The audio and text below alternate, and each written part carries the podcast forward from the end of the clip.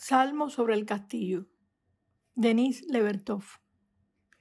Que yo esté en el lugar del castillo, que el castillo esté dentro de mí, que se levante sólido del anillo del foso, que las aguas del foso reflejen el plumaje verde de los patos, que los caparazones de las tortugas rasguen la superficie del agua o se vean a través de las ondas de las profundidades, que hay unos jinetes en la orilla y un perro siempre alerta al borde del sueño, que debajo del primer piso hay un espacio a oscuras,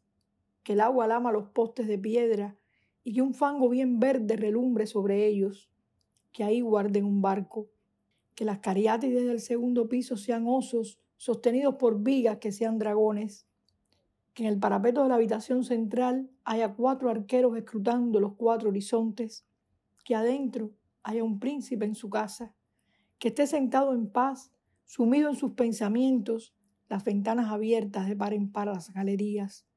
que la joven reina esté sentada arriba al fresco, bebé en brazos, que mire con deleite ese gran círculo, las sombras peregrinas, la obra del sol y el juego del viento,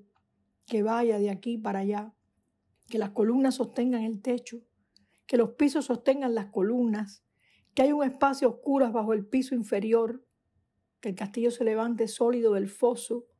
que el foso sea un anillo y el agua sea profunda, que los guardias lo protejan, que lo rodeen tierras a lo largo y a lo ancho, que el país donde se encuentra esté dentro de mí, que yo esté donde está.